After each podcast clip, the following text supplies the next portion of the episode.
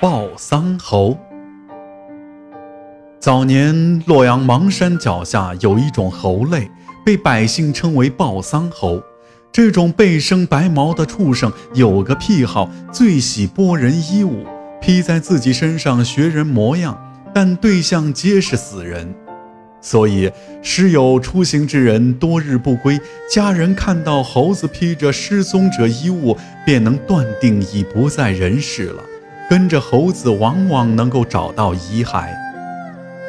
却说山下有个叫五柳镇的地方，镇西头有户人家叫冯白姐，其父八旬有九。忽一日，有个道人来到五柳镇，看中这位耄耋老汉，说老汉皮囊虽老，但心怀赤子。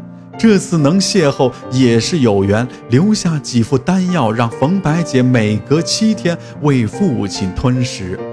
人近九旬，血脉衰败，冯老汉本就似风中残烛，吊着半条老命。他听了道人所说，心里大喜，不管灵不灵验，先让冯白姐为自己一副。加之道人告辞前就露了一手。寻株枯萎的花草，浇上被丹药沾过的清水，一个时辰之后，那株花草竟又恢复了生机。是以，不论冯白姐还是其父，俩人皆对道人信了大半。老汉服了一碗，顿觉浑身炙热，不多时，周身有了力气，两足轻便，居然绕着镇子走了一匝。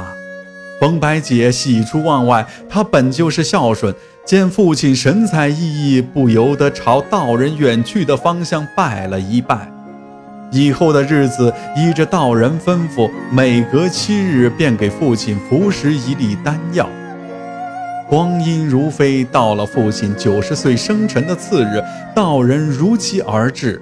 冯白姐又逢恩公，连忙设宴款待。道人说道。贫道留下丹丸，就是延续令尊性命，好让他活到九旬。但治表难治本，你既心诚，贫道倒有一策，可让令尊随我入山修行，洗去身上污垢。若悟性尚好，授予两百，不在话下。冯白姐有些不舍，但父亲听罢，连忙点头答应。活到两百，谁人不想？冯白姐最后也同意下来，将家中一半藏金送给道人，道人也不客气，伸手接了。如此过了半载，忽一日，冯白姐在山脚下碰到了抱桑猴，细细一瞧，不禁大惊。其中一个大猴身着衣裳，竟然是父亲离家时穿的那套。父亲喜欢绿色，又爱隶书。特意在绿衣青帽之上绣了不少字。父亲不是跟着道人山庄修行去了？衣裳怎么会被这些畜生穿在身上？难道说父亲为了洗掉红尘，特意将衣物置在道旁？也不对呀。若是这样，报丧猴是不会批的，他们只会从死人身上剥衣。要不然就是有人剪穿了父亲弃掉的衣物，然后横死山道了。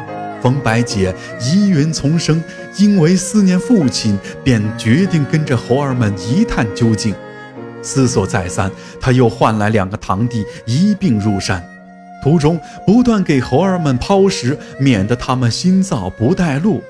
那猴子们为了讨得更多食物，故意走得慢些。七零八拐行了将近一日，最后众人在一处破道观驻足。